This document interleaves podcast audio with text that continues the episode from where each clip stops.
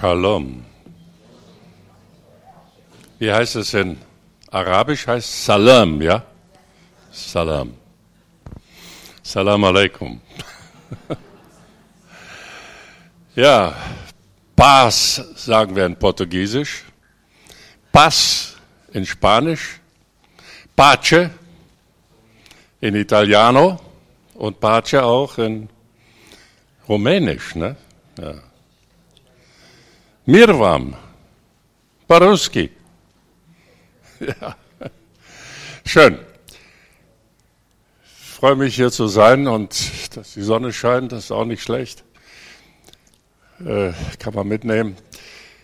Ich will es kurz machen. Meine Tochter Christina ist hier. Und ihr müsst euch in einiger Zeit an ihren Anblick gewöhnen. Ne? Sie wird dann hier wohnen.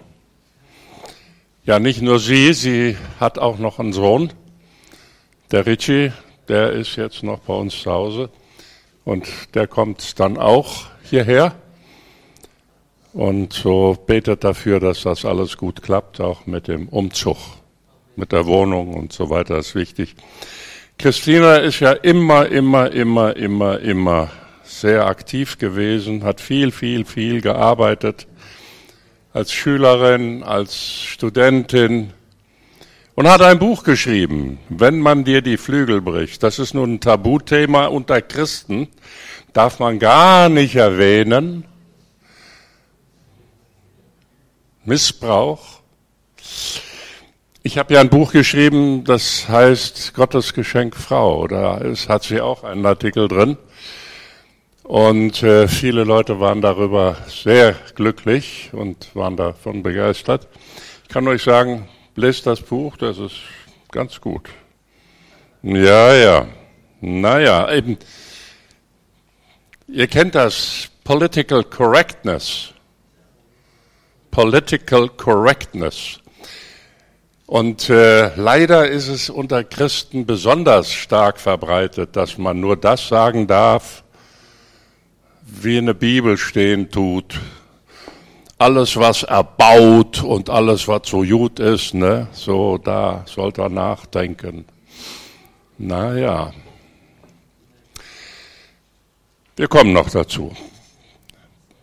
B. Herzliche Grüße von Ruth. Ich habe mit ihr gestern gesprochen und sie hat euch Grüße aufgetragen oder hat mir Grüße für euch aufgetragen.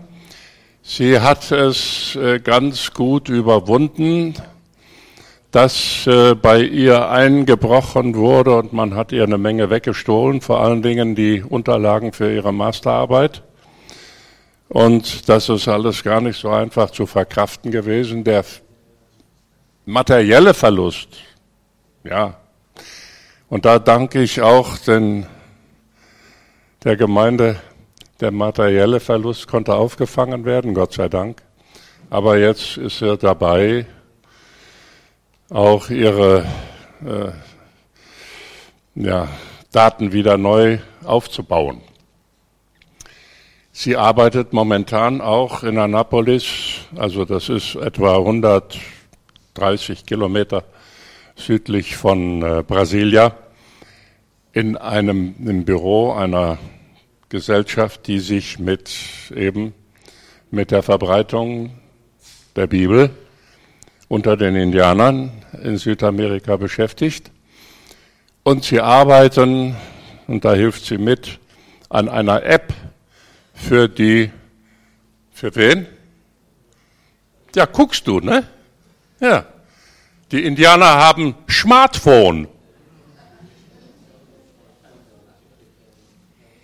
Ja, wir haben Smartphone. Es gibt einige Dörfer, da gibt es sogar WLAN. Guckst du, ne? Ja. Und, aber die kommen in die Stadt und dann laden die sich mit dieser App verschiedene Sachen runter. Bibel und dergleichen, Predigten. Und dann kommen sie in ihr Dorf und gebrauchen das dann. Das ist interessant. Und jetzt sind sie dabei, wie gesagt, äh, an dieser App und da macht Ruth auch mit und freut sich über eure Gebete. Sie wird ja mehr zum Ende dieses Jahres auch nach England kommen und dort an der Uni ihre Arbeit machen.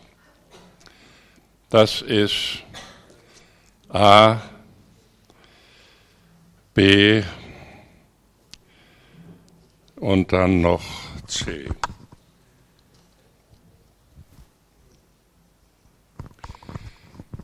Ich habe mich gefreut, als der Bries vor ein paar Tagen hier, also Sonntagen, äh, gepredigt hat. Da konnte ich jedes Wort verstehen. Das kann ich nicht immer. Manche Leute nuscheln immer so ein bisschen, dann sind sie ja noch so stehen. Ja, und dann ist ihnen etwas ganz besonders wichtig und dann gehen sie ganz besonders tief runter mit der Stimme und dann kann man fast nichts mehr verstehen. Ne? Also, ne? Ich habe eine Reihe von Tätigkeiten ausgeübt. Ich habe diktiert früher auf Band diktiert und dann haben die Damen für mich geschrieben. Da musste ich sehr sauber sprechen. Ich bin für die Oper und Konzert und Oratorium ausgebildet und für Theater. Also ich kann auch Theater spielen, wenn ihr wollt, ne? Ist kein Problem. Aber sicherlich kann ich das, oder? Es fällt mir überhaupt nicht schwer, dass ich auch schon einmal Schweizerdeutsch sprechen kann, oder? Und ich habe mir manchmal gedacht, es wäre ganz interessant, wenn man so schon mal so eine Art, äh, ähm, wie nennt man das? Kabarett christliches Kabarett machen würde. Mhm. Jesus konnte zynisch sein und Paulus auch und nicht nur er. Ähm, und da musste ich, als ich dann das machte, sehr, sehr deutlich sprechen. Ich musste immer üben ich musste die Texte sauber sprechen. Wenn ich dann gesungen habe, manchmal versteht man ja nicht, was die Leute singen, ne? Auch berühmte Leute, du verstehst kein Wort. Ich kann sehr gut Englisch. Ich habe schon mit sieben Jahren äh, angefangen, Englisch äh, zu lernen und zu sprechen. Das war in Wiesbaden bei den Amerikanern. Aber ich verstehe manchmal das nicht in Englisch. Ist es jetzt Englisch? Ist es jetzt Deutsch? Sauber sprechen. Wer sich hier hinstellt, muss sauber sprechen. Ich brauche keinen. Kein Mikrofon. Kannst du mich hören, Tadek? Ja. Okay. Ich kann also in einem Saal mit tausend Leuten locker meine Arie singen, ist kein Problem. hören die alle. Ohne Mikrofon, habe ich gelernt. Und artikulieren, sauber artikulieren. Amen. Ja, war jetzt nicht Schluss, sondern eine Zustimmung, meine ich. Ne? Wollt ihr das machen? Wollt ihr euch daran halten? Bitte nuschelt nicht immer hier. Das ist ja fürchterlich. Ob ich jetzt vorne sitze oder hinten sitze, ist wurscht. Klar, ich höre schlecht. Heute Morgen gucke ich in, in, in den Spiegel, dann denke ich, Mann, siehst du alt aus. Da habe ich zu meiner der Frau das gesagt, da sagt die, bist du ja auch, ne?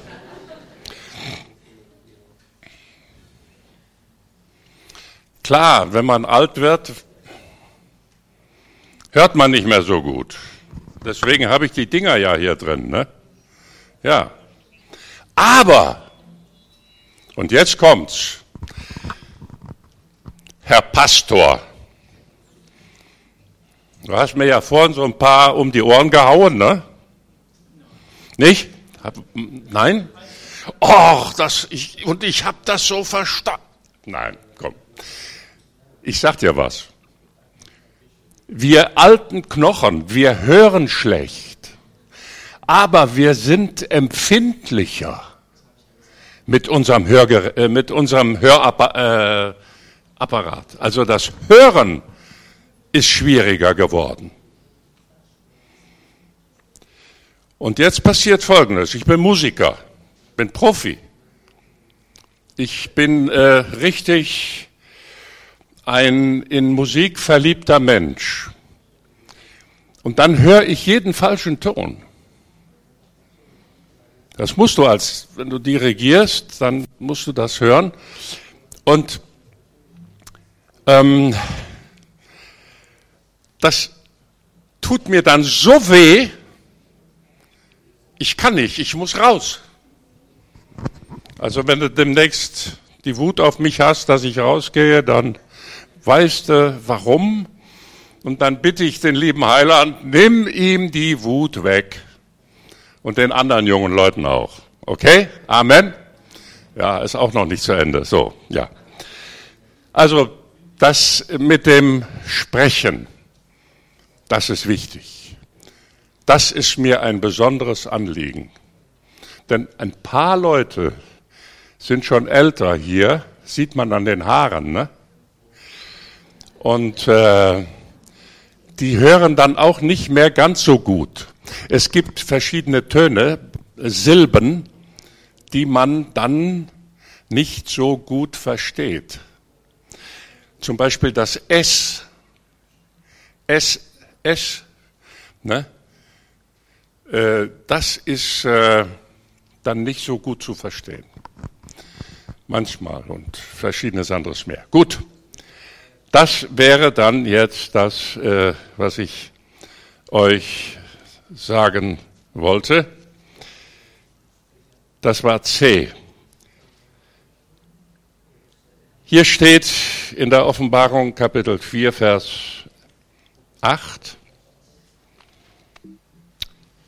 dass die Wesen vor dem Thron Gottes Tag und Nacht rufen.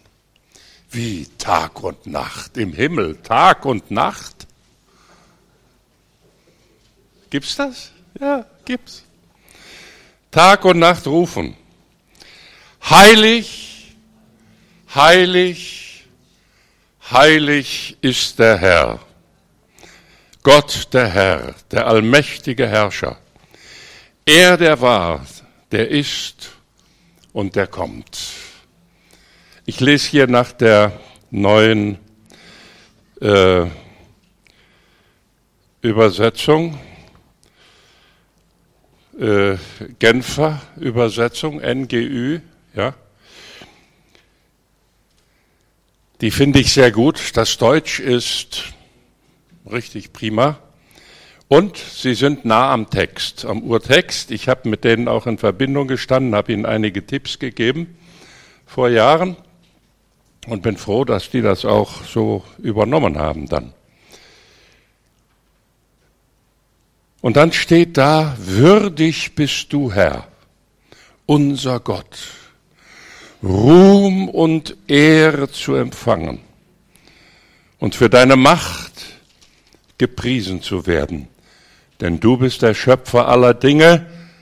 Nach deinem Willen wurde alles ins Dasein gerufen und erschaffen. Das ist ein Wort, darüber werde ich nicht predigen, aber das ist ein Wort, das uns die Heiligkeit Gottes vor Augen führt. Wir sind nicht in einer Hip-Hop-Veranstaltung, wenn wir uns zusammenfinden, sondern wir sind in der Gegenwart des lebendigen Gottes. Die können wir nicht durch magische Wörter, Ausdrücke herabflehen, die müssen wir mitbringen. Denn du bist ein Tempel des Heiligen Geistes. Weißt du das? Wir bringen die Gegenwart Gottes mit. Und wir stehen in Ehrfurcht vor ihm. Leider ist uns das durch verschiedene Einwirkungen unserer äh, Vergangenheit, vor allen Dingen der letzten 200 Jahre, vor allen Dingen hier in Europa, stark verloren gegangen. Die Achtung vor dem lebendigen Gott. Johannes hat an seiner Brust gelegen,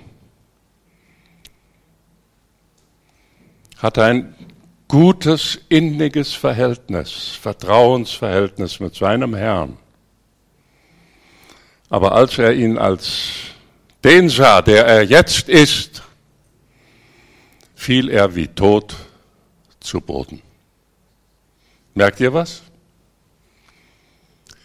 Und wenn wir die Briefe der Apostel lesen, jetzt komme ich zu meinem Thema, dann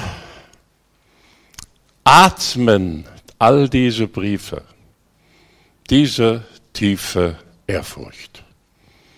Wer das auch ist, ob das Judas ist, der Bruder des Herrn oder Jakobus oder Petrus, Johannes oder Paulus, sie zeigen uns diese großartige Ehrfurcht vor dem lebendigen Gott. Ich lese aus Römer Kapitel 12, Vers. Ist das zu laut jetzt? Nein? Könnt ihr es ertragen? Ja. Römer 12, 1, 2. Ich habe euch vor Augen geführt, Geschwister, wie groß Gottes Erbarmen ist. Die einzige angemessene Antwort darauf ist die, dass ihr euch mit eurem ganzen Leben Gott zur Verfügung stellt und euch ihm als ein lebendiges und heiliges Opfer darbringt, an dem er Freude hat. Das ist der wahre Gottesdienst. Und dazu fordere ich euch auf. Richtet euch nicht länger nach den Maßstäben dieser Welt, sondern lernt in einer neuen Weise zu denken, damit ihr verändert werdet und beurteilen könnt, ob etwas Gottes Wille ist, ob es gut ist, ob Gott Freude daran hat und ob es vollkommen ist. Ein Wort. Das zweite steht in Epheser 3, Vers 9 und 10.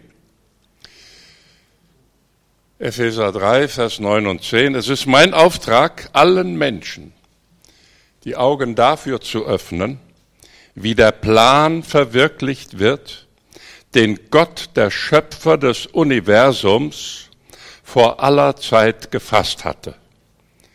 Bisher war dieser Plan ein in Gott selbst verborgenes Geheimnis.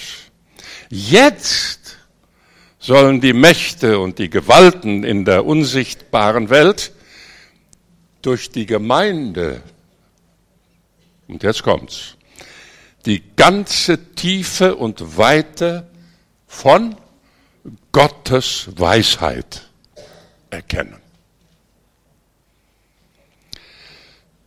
Zweite Thessalonicher 2, Vers 3 abwärts sind einige Verse. Aber ich möchte sie trotzdem lesen, Lasst euch von niemand in irgendeiner Weise verführen. Denn vor dem Tag des Herrn muss es zuerst noch zur großen Auflehnung gegen Gott kommen. Apostasia heißt das in Griechisch. Das heißt also Abfall. Und jener Mensch muss in Erscheinung treten, der Mensch der Sünde natürlich, der alle Gesetzlosigkeit in sich vereinigt und der zum Verderben bestimmt ist. Er wird sich allem widersetzen und sich über alles erheben, was genannt wird, und Gegenstand der Verehrung ist. Mehr noch, er wird seinen Thron im Tempel Gottes aufstellen und sich selbst als Gott ausgeben. Erinnert ihr euch nicht, dass ich immer wieder von diesen Dingen sprach, als ich noch bei euch war? Dann wisst ihr doch auch, was das Auftreten jenes Menschen vorläufig noch verhindert, bis er schließlich zu der ihm von Gott bestimmten Zeit in Erscheinung treten wird. Im Verborgenen ist die Gesetzlosigkeit zwar schon jetzt am Werk, aber offen zeigen wird sie sich erst, wenn der, der das bisher noch verhindert, nicht mehr da ist. Dann allerdings wird der Gesetzlose in Erscheinung treten. Doch Jesus der Herr wird ihn mit dem Hauch seines Mundes töten und sein Auftreten in Macht und Herrlichkeit wird ihn vernichten. Hinter dem Auftreten des Gesetzlosen steht der Satan mit seiner Kraft was sich in allen möglichen machtvollen Taten zeigen wird, in Wundern und außergewöhnlichen Geschehnissen, allesamt Ausgeburten der Lüge, in Unrecht und Irreführung aller Art. Damit wird es dem Gesetzlosen gelingen, die zu verführen, die ihrem Verderben entgegengehen. Sie gehen verloren, weil sie die Wahrheit, die sie hätte retten können, nicht geliebt haben. Deshalb schickt Gott ihnen einen Geist der Verblendung, der sie dazu bringt, der Lüge Glaube zu schenken. So kommt es dann, dass im Gericht Gottes alle verurteilt werden, die der Wahrheit nicht geglaubt haben, sondern am Unrecht gefallen fanden.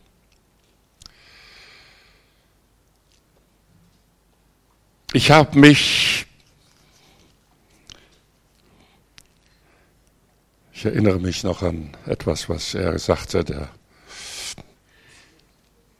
Josef gesagt hat vorhin auch in Bezug auf das Mal.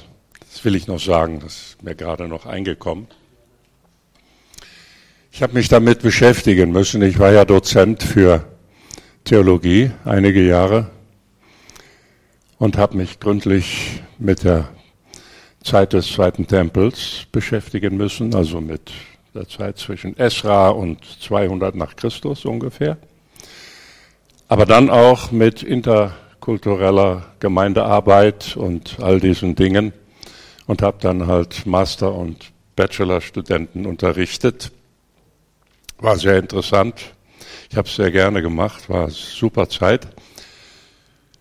Und da muss ich mich natürlich auch mit der hebräischen Sprache ein bisschen tiefer beschäftigen.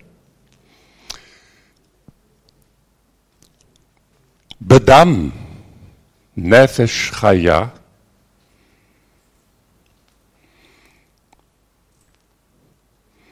im Blut ist die Seele des Lebens. Wenn Jesus gesprochen hat, ihr müsst mein Fleisch essen und mein Blut trinken, dann war das für den oberflächlichen Juden ein Affront. Aber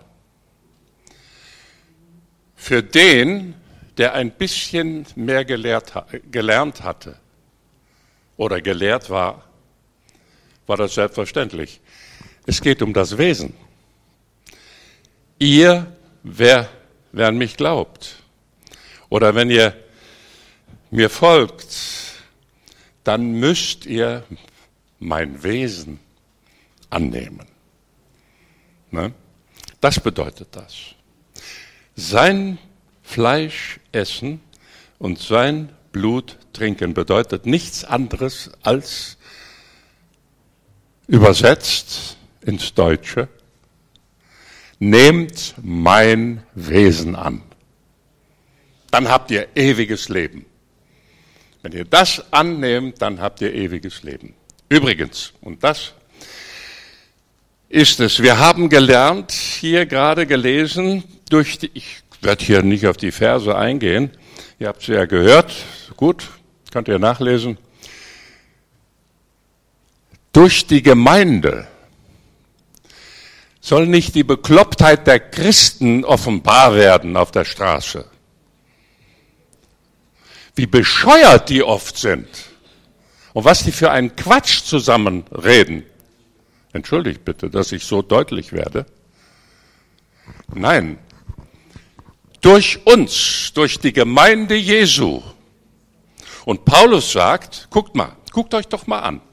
Was wart ihr? Klaudiebe, ne? Lügner, Ehebrecher, Unzüchtige. Was habt ihr alles gemacht? Richtige kaputte Typen. Und durch solche Leute, die durch den Heiligen Geist erneuert worden sind, soll nicht nur der Welt, die um uns herum lebt, sondern vor allen Dingen auch der Welt der Dämonen und des Satans deutlich gemacht werden. Die Weisheit Gottes. Kannst du dir mal vorstellen, was das für eine Aufgabe ist? Was muss man dafür tun? Ganz einfach. Die Leute haben das verstanden. Paulus hat zwei Jahre in Ephesus äh, gelehrt. Zwei Jahre. Und wenn ich den Brief eben an die Thessalonicher gelesen habe und da er gesagt hat, ich habe euch das doch alles schon gesagt, dann hat er die Thessalonicher in der kurzen Zeit, in der er dort war, sehr, sehr gründlich unterrichtet. Das heißt also, die Gemeinde, hört gut zu, die Gemeinde Jesu Christi ist eine Bildungsanstalt. Sie blieben in der, erstens, in der Lehre der Apostel, in der Gemeinschaft, im Brotbrechen und im Gebet. Wenn wir uns die Zeit damals anschauen, wie das ablief in einer Synagoge oder auch in den Gemeinden, so war an erster Stelle, an oberster Stelle und im Dienst Jesu Lehre. Äh, so ein langweiliges Zeug. Da mache ich doch lieber, ne? ja, nein. Wenn du stark sein möchtest, wenn du deiner Umgebung oder ich beweisen möchte, dass die Weisheit Gottes überlegen ist der Weisheit dieser Welt, dann brauche ich Lehre, dann brauche ich Tora. Ich lese gerne die Tora. Ich lese jetzt in Hebräisch. Ich lese gern die Tora. Warum? Du glaubst nicht, was für eine Fülle von Weisheit und Grundsätzen, Prinzipien des Lebens in der Tora, in dem Chumash, in den fünf Büchern Mose verborgen sind. Das ist unglaublich. Oh! Das sollst du nicht für möglich halten. Dann gehen die Leute hin und sagen, ja, wir brauchen das Gesetz nicht. Ne? Wir brauchen doch kein Gesetz. Nein, wir leben unter der Gnade. Wir leben unter der Gnade. Wir leben nicht unter dem Gesetz. Totale Verdrehung des Wortes Gottes, totales Missverständnis. Und woher kommt das? Das will ich euch auch sagen. Vor über 50 Jahren begann, ach eigentlich schon in den 30er Jahren, gab es die Frankfurter Schule. Da gab es einen Max Horkheimer, da gab es einen Herbert Marcuse, der auch dazu stieß. Dann gab es einen Theodor Adorno. Dann gab es einen Jürgen Habermas. Und das waren Philosophen, Sozial, Soziologen und so weiter. Und diese Leute haben etwas gelehrt, das dann bekannt wurde unter dem Begriff 68er. Die 68er, 69er Revolution in Deutschland, in Frankreich, in Amerika, überall. Weg mit den Gesetzen, weg mit den, mit den Vorschriften, weg mit den Klamotten, alles weg damit, weg damit, weg damit. Wir machen was völlig anderes. Oh, ich lese euch mal vor. Der eine, der Jürgen Habermas, Freund von mir, der hat bei ihm seine Dissertation geschrieben. Der hat bei ihm, ist von ihm auch promoviert worden, da in Basel. Und der hat ihm so richtig Kontra gegeben, seinem Professor, seinem Doktorvater. Der hatte eine Menge Mut. Und Jürgen Habermas hat vor zwei Jahren ungefähr etwas Interessantes gesagt. Das Christentum ist die Stütze unserer Kultur. Ich habe das jetzt verkürzt. Das ist jetzt nicht wortwörtlich, aber das ist der Sinn von dem, was er gesagt hat. Das muss man sich mal vorstellen, dass einer, der äh, ja, die Entchristlichung der Öffentlichkeit, und das hat er selber gesagt, wir haben eine Reihe von Dingen durchgeführt, und das lese ich jetzt auch vor, wir haben die Öffentlichkeit entchristlicht. Der Glaube an Gott Hey, du bist bescheuert, glaubst du an Gott? Evolution. Gibt doch keinen Schöpfer. Ist alles von alleine entstanden. Naja, höheres Wesen, ja, ja, gut, Buddha, naja, Buddha, klar, Mohammed auch und all diese, ja, das ist was anderes. Aber Gott, von der Bibel da, so Quatsch. Aber die haben doch die ganzen Kreuzzüge gemacht. Nee, wir sind freie Menschen. Wir glauben nicht an Gott. Entchristlichung. Dann hat Habermas gesagt, wir haben die Gesellschaft entinstitutionalisiert. Institutionalisiert. Also die tragenden Institutionen sind umfunktionalisiert worden. In Schulen, in Gerichten, in Universitäten und in Massenmedien und so weiter. Überall, überall, überall. Das ist durchgezogen worden.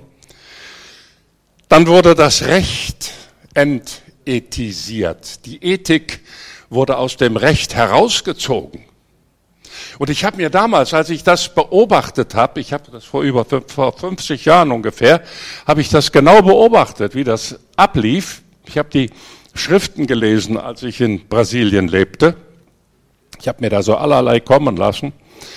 Da habe ich mir gesagt, wie, wie lange wird das dauern? A, bis diese Einflüsse in der Gemeinde drin sind. Und B, was wird mit der Rechtsprechung werden, wenn Richter, Staatsanwälte, Rechtsanwälte Ehebrecher sind, unzüchtige Menschen sind. Wie wird das mit der Rechtsprechung aussehen?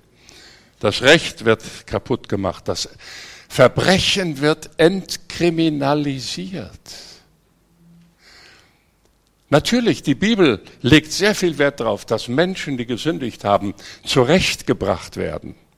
Und das, was in der christlichen Welt, auch in Nordamerika vor allen Dingen sehr deutlich, durchgezogen worden ist in Bezug auf Rechtsprechung, das hat nicht den, äh, hält den, den, den, den Gesetzmäßigkeiten der Bibel nicht stand, dann wurde die Krankheit entpathologisiert. Das heißt also, ja, du bist ein Opfer deiner Umgebung, von Stress und dein, dein Chef, der, der ist ein Idiot. Der macht dich krank. Und so weiter. Ich will darauf nicht weiter.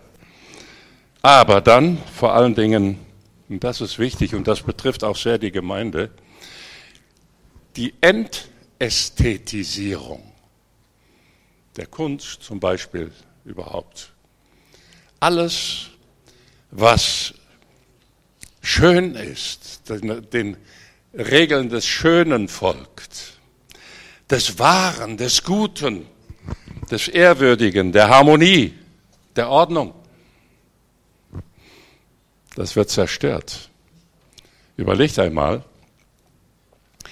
Ich bin ja nun in der Musikszene sehr zu Hause gewesen. Ich habe in Amerika viel gesungen, bin dort auch gut angekommen, super angekommen damals.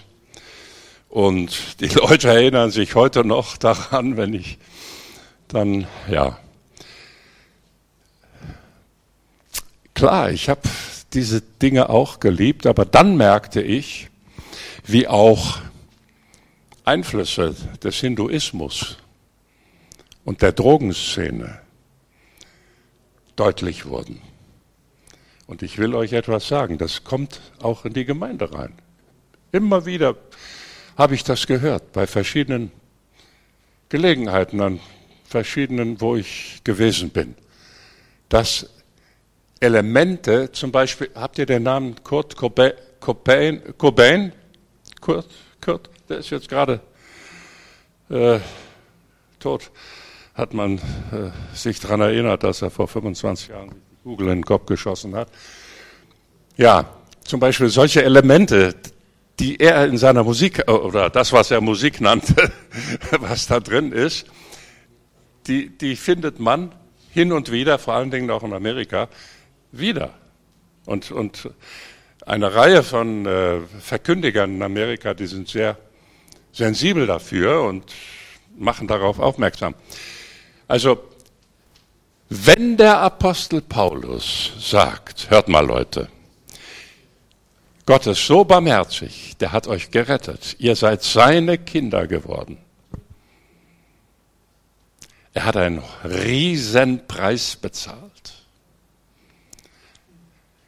Wenn das so der Fall ist, dann richtet euch doch nicht mehr nach den Maßstäben dieser Welt. Ihr seid neue Menschen geworden. Ihr habt eine totale, übernatürliche Veränderung durch den Heiligen Geist erlebt. Das hast du erlebt. Sonst kannst du nicht hier so dich hinstellen und das sagen. Das hast du erlebt. Und jetzt kommt, und das ist die Gefahr, und davor warnt Paulus, und das hat er vor 2000 Jahren gesehen. Dann kommt, und das ist das Wort in Thessalonicher, gesetzlos, Gesetzlosigkeit. Jetzt kommt dieses Gesetzlose hineingeschlichen, wie Judas auch sagt in seinem Brief, schleicht hinein in die Gemeinde und man merkt es gar nicht. Und es, ist, es wird Alltag, es ist normal. Ne? Da müssen wir sehr, sehr vorsichtig sein. Da sind vor allen Dingen diejenigen aufgefordert, die Verantwortung tragen. Und denkt daran, die Gemeinde ist eine Bildungsanstalt. Was ist sie? Was ist die Gemeinde? Eine Bildungsanstalt. Ich habe es erlebt. Ich hatte so einen Typ, Bernd, du hast den doch kennengelernt, den Erno Drews. Weißt du noch, wie du nachts zu mir kamst und hast gesagt, der Erno ist gestorben. Ich hatte Leute, die waren total daneben. Der Erno war Analphabet. Der hat gesoffen. Der hat sich geklöppt. Aber alles Mögliche passiert. Und er hatte einen Revolver dabei gehabt, als er eines Tages in die Versammlung kam. Weil seine Frau gerne in die Versammlung kam. Und dann, er hatte ein behindertes Kind, das hatte bei der Geburt nicht genügend Sauerstoff bekommen. Die Frau trug diesen elfjährigen Jungen, sie war selber sehr klein, immer so auf dem Arm. Und dann kümmerte ich mich um das Kind und habe es lieb gehabt. Und das hat sein Herz gebrochen, hat er sich gesagt, wenn der mein Kind so lieb hat, dann muss er kein schlechter Mensch sein. So, und dann eines Tages, es dauerte nur wenige Tage, sein Freund hatte sich ja bekehrt, er hat ihn ja auch mitgenommen in die Versammlung, der Erwin, Nikolaus. Und stellt euch vor, dann hat sich der, der Erwin ist ja von Haus zu Haus gegangen, nachdem er sich bekehrt hatte, gleich, einen anderen Tag. Heute hat er sich bekehrt, zweimal in der Versammlung gewesen, in der dritten hat er sich bekehrt und dann ist er evangelisieren gegangen von Haus zu Haus. Und war auch so ein halber Analphabet. Auch viel getrunken. Die beiden Freunde haben sich total besoffen. Die Pferde haben den Weg dann immer nach Hause gefunden. Ne? Damals fuhr man noch mit den Pferden. Das Auto hätte schlecht gefunden da. Und Erno kommt raus aus der Kapelle und ich höre, wie er zu seinem Freund sagt, er hat sich gerade bekehrt. Gerade habe ich mit ihm gebetet. Fünf Minuten später stehe ich an der Tür und sage den Leuten auf Wiedersehen. Und dann sagt Erno zu Erwin, Erwin, wo gehen wir morgen Abend hin, um zu evangelisieren? Dieser Erno hat lesen gelernt, hat Deutsch lesen gelernt, hat seine deutsche Bibel durchgelesen, mehrmals. Er wurde sogar Stadtrat. Die sind auf ihn aufmerksam geworden. Der Prefeto, der Bürgermeister ist auf ihn aufmerksam geworden und hat gesagt, was ist mit dem Mann? Den brauchen wir in unserem, hier in unserer äh, Stadt und er wurde Chef, Chefe de Obras. Äh, wie würdest du sagen? Er hat die Straßenbauarbeiten geleitet im ganzen Landkreis und so weiter. Das hat Gott aus ihm gemacht. Aus einem Nichts. Der wär, hätte sich totgesoffen. Aber er hat durch den Heiligen Geist eine übernatürliche Veränderung bekommen und ist ein anderer Mensch geworden. Und das haben wir erlebt, Geschwister. Und deswegen richten wir uns nach den Maßstäben dieses Buches. Seid ihr damit einverstanden? Ja? Macht die Gemeinde zu einem Ort des Lernens. Die Synagoge war in der Zeit des Zweiten Tempels ein Ort des Lernens für alt und jung. Es ist eine Lüge, wenn die Leute behaupten in der Theologie, dass die Jünger dumme Leute waren, keine Ahnung hatten, von wegen. Die hätten jeden Professor heute in, in den Sack gesteckt. Jeden Professor der Theologie in den Sack gesteckt. Wirklich. Ich weiß, was ich sage.